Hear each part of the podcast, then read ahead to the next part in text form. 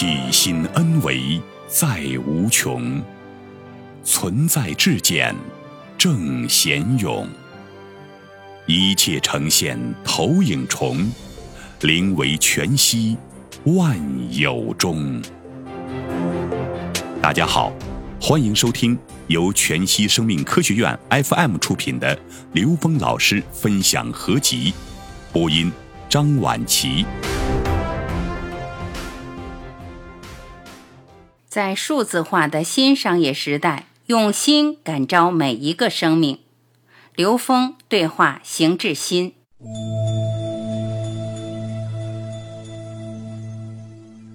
数字化的新商业生态，超越时间和空间的限制。邢志新。今天的主题是新商业生态。其实我想在前面再加上三个字，叫数字化的新商业生态。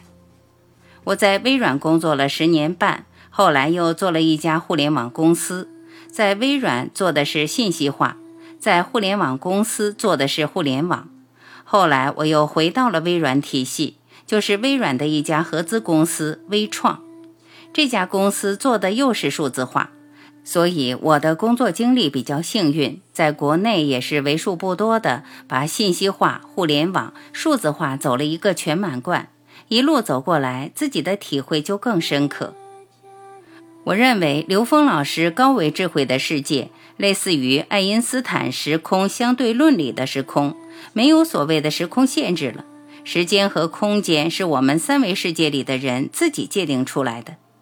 那么数字化就恰恰让我们能够体验到一个没有时空的世界，就像此时此刻您在北京，我在上海，但是借助移动互联网，我们的信息已经连上了。以此类推，通过移动互联网和数字技术，可以让人们跨越物理的距离，不受物理距离的限制，大家能够各尽所能，发挥各自的优势来分工协作。这样一来，就能把大规模的人聚集起来，同时干一件事，为公共利益服务，用心感召生命。数字化和工业化有很大的区别，工业化是连续递进的，它讲预测。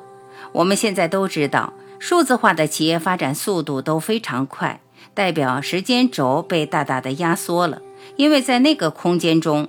大规模的人聚集在一起，不是用连续性的方式在工作，而是同时的并行的在工作。它完完全全突破了工业化所有的思维方式，这是我对数字化的一个体会。因此，我认为数字化思维其实就是刘峰老师讲的高维智慧思维，是一个没有时空概念的思维。那么，要让很多人聚在一起，跨越物理距离来做事，一定要有一个方式来感召大家一起来做。这些人一定不仅是只为自己做事，但实际上还是为自己做事。只要是一个成人达己的事，就一定是为公共利益在服务的，就是我提出来的有公共精神的服务。这是我在微软工作经历给我的启发。Windows 操作系统就是解决这个问题的。最初，微软的操作系统就是给大家提供了一个共享系统，每个人都能在这个系统上做自己的事情。后来，先是盖茨，再到乔布斯，他们干的都是一件事，就是有个产品给大家提供服务，服务的同时资源汇聚过来，接下来再衍生出产品的销售。因此，所谓的新服务、新零售，他们是开山鼻祖，但他俩之间还是有区别的。乔布斯相当于盖茨来说，他更有情怀，当然盖茨也有，只不过乔布斯的情怀是向着大众的，所以乔布斯一出来，大家就跟上去了。这里面就带来一个问题：在数字化的新商业时代，大家在没有时空的世界中并行工作。那到底怎么能让大家聚在一起？这就得要用心来感召大家的心。在这点上，乔布斯是用心来感召大家到互联网上，盖茨是在互联网把大家给连接起来，两个人各干了一块儿，最后把他们融合在一起的还是乔布斯。以上是我对数字化的新商业的简单体会。存在的意义与时空能量同频共振。刘峰，数字化体现的就是没有时空。这句话说的特别好，事实上是超越了时空。在现实中的人，时空概念是非常牢固的，时空感呈现在我们生命的每一个当下。如果不是这样，那我们一定是超越了时空关系。看到时空的假象，这样我们就不会受制于这个时空了。恰好数字化成为了人们摆脱对狭隘时空观依赖的一个工具。跨越物理空间距离的这套系统，在现实中已经非常精彩的呈现了。我们在2020年就深刻的验证了，2020年的疫情使各个行业进入减缓，甚至到了半休克状态。在这样的能量场里，我们做的事情不但没有减速，反而增速了。因为我们在线上做了三百多场对话，所以效率极高，甚至比之前线下的效率要高多了。应该说，我们一直在践行着邢总刚才讲的新服务理念。这么多年，我们自己的主体没有做过任何商业推广，完全是以刚才你讲的公共精神和共享作为支持。也就是说，我们存在的意义取决于整个时空能量跟我们的同频共振。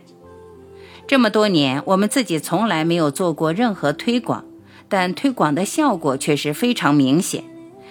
当然，在这个推广里，大家是各取所需。那些在推广过程中自己获益的人，他们就积极的去推广，所以一切都是很自然的发生了，都是自适应的、自动呈现的状态。乔布斯和盖茨他们在这方面是大成就者，我理解他们是在整个未来的数字化和未来的人类觉醒进程中的一个重要环节。他们建构的这套工具也是在一个逐步提纯的过程中。当我们用欲望使用这种工具的时候，那这个工具带来的效果往往在很大程度上达不到更有价值、更有意义的呈现。